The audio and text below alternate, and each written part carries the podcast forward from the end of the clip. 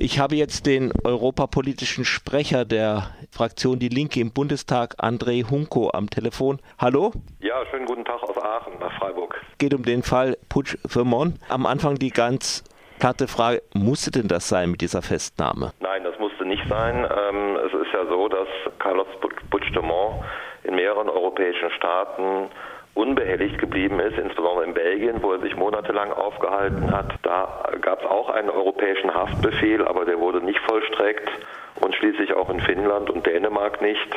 Also es musste nicht sein. Es gibt hier offenbar äh, eine ganz enge Kooperation zwischen den spanischen und deutschen Behörden und hier hat der Zugriff dann stattgefunden. Sie haben die Festnahme eine Schande genannt. Ja. Können Sie das erläutern? Meine, Karl Puigdemont ist, äh, er war katalanischer Präsident gewählt. Bei den Neuwahlen ähm, haben seine Unterstützer, also die ihn wieder gewählt hätten, im Parlament erneut eine Mehrheit bekommen. Er konnte ja nur deshalb äh, jetzt, er hat also nur deshalb nicht den formalen Präsidentenstatus, weil er äh, nicht nach Spanien einreisen konnte, weil ihm dort 30 Jahre Haft wegen Rebellion drohen. Dass er ausgerechnet dann in Deutschland äh, verhaftet wird, äh, das empfinde ich schon als Schande. Nun gibt es ja um diesen Rebellionsparagraphen eine Diskussion, wie weit er dem Hochverrat entspricht. Also erstmal ist die Frage, ob das deutsche Gerichte überhaupt prüfen dürfen. Und das Zweite ist, Spanien kann ja einfach auch wegen der behaupteten Veruntreuung öffentlicher Gelder die Aus Auslieferung fordern. Also Grundlage ähm, ist ja der europäische Haftbefehl. In dem europäischen Haftbefehl äh, werden 32 Straftatbestände genannt, äh, nach denen ausgeliefert werden muss. Weder Rebellion noch Hochverrat noch Veruntreuung von Geldern gehört zu diesen 32 Straftatbeständen. Dann gibt es eine weitere Konstruktion, äh, dass gesagt wird, wenn er wegen eines Deliktes äh, sozusagen festgenommen wurde, das auch in dem festnehmenden Staat ein Delikt ist, eine Straftat ist, äh, dann kann ausgeliefert werden. So, und da werden jetzt äh, Hilfskonstruktionen bemüht. Zum einen versucht man Hochverrat und Rebellion gleichzusetzen. Das ist aber meines Erachtens etwas anderes. Und beides setzt Gewalt beiden, auch im spanischen Rebellionsparagraphen, ist die Anwendung von Gewalt sozusagen unabdingbar. Deshalb, und das ist völlig offensichtlich, dass Puigdemont keinerlei Gewalt angewandt hat. Äh, und deswegen wird jetzt sozusagen die Konstruktion Veruntreuung von Geldern verwendet. Ähm, da geht es darum, dass er wie ja auch im Wahlkampf für die letzte Legislaturperiode versprochen, dass dass sozusagen er sein Amt auch nutzt, um eine Volksbefragung, ein Referendum durchzuführen über die Unabhängigkeit und das hat er gemacht und da sind natürlich öffentliche Gelder eingesetzt worden. Das ist das, was äh, jetzt sozusagen im Raum noch steht. Natürlich ist Veruntreuung von Geldern auch in Deutschland strafbar, aber mir erscheint das alles äh, sehr, sehr konstruiert und wenn es äh, sozusagen eine politische Verfolgung droht in dem auszuliefernden Land, dann sieht auch der europäische Haftbefehl nicht vor, dass ausgeliefert werden muss. Ich habe dazu eine Studie schon im November vom Wissenschaftlichen Dienst des Bundestages, äh, die ich in Auftrag gegeben habe, und da ist das explizit benannt.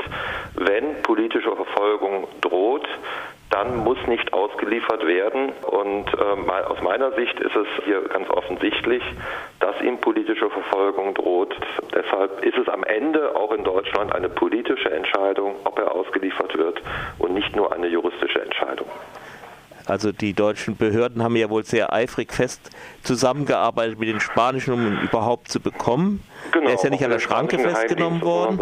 Es waren sechs Geheimdienstakteure des spanischen Geheimdienstes aktiv, die ihn hier beschattet haben, die eng kooperieren mit den deutschen Behörden und das hat sozusagen äh, die, den Zugriff überhaupt erst ermöglicht.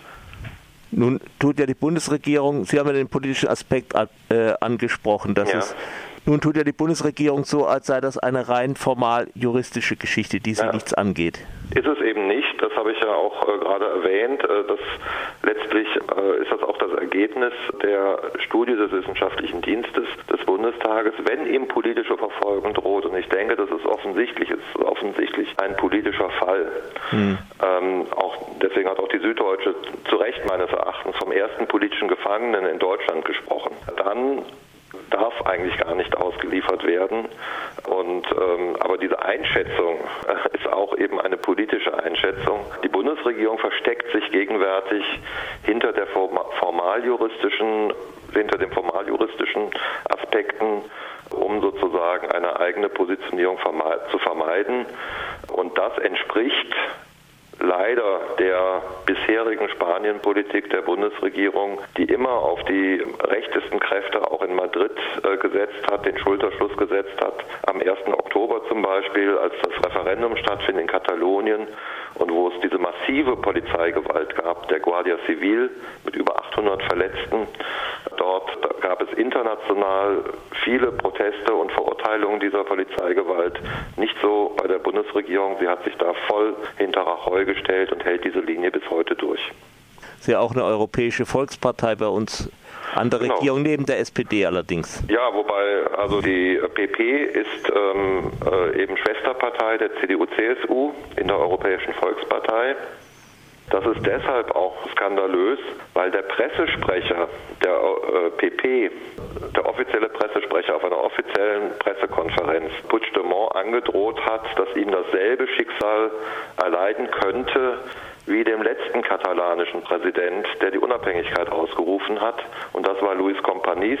Er hat 34 die Unabhängigkeit ausgerufen, damals als Teil einer künftigen Bundesrepublik Spanien. Er wurde dann 1940 in Frankreich von der Gestapo verhaftet und an äh, Franco ausgeliefert, gefoltert und erschossen. Und äh, der, ich sag, der Pressesprecher einer Schwesterpartei der CDU-CSU droht öffentlich mit dem gleichen Schicksal und es führt zu überhaupt keinem Aufschrei. Ich glaube jetzt nicht, dass er erschossen wird, so das, das meine ich damit. Nee, nee. Ich sage auch nicht, dass das äh, gleichzusetzen ist, die politischen Regime. Aber es ist eine Tradition, in die man sich hier stellt, die ich für völlig falsch halte. Äh, und ähm, ich finde, hier müsste viel mehr Sensibilität da sein. All das ist in Katalonien bekannt. Nach Luis Companys ist das Olympiastadion benannt, sind viele Denkmäler in Barcelona benannt. Es ist in Deutschland wenig bekannt äh, und wenn gerade Deutschland jetzt äh, ihn ausliefert, dann wird das natürlich zu entsprechenden, zum entsprechenden Empfinden Katalonien führen. Wir danken Ihnen für das Interview und hoffen, dass vielleicht doch noch. Ja, ich, es ist auch, also ich halte es vielleicht, um zum Schluss nochmal zu sagen, ja. ich halte es für ziemlich offen im, im, im Augenblick. Die Debatte ist im Gange ähm, äh, in Deutschland. Es gibt unterschiedliche Argumente. Ich gehe davon aus, dass Puigdemont bis zum Bundesverfassungsgericht geht, wenn er sozusagen, ähm, wenn das, wenn Schleswig-Holstein äh, sagt, er muss ausgeliefert werden. Und ich habe große Hoffnung, dass das Bundesverfassungsgericht ähm, unter den eben erwähnten Rahmenbedingungen am Ende entscheiden wird, er muss nicht ausgeliefert werden.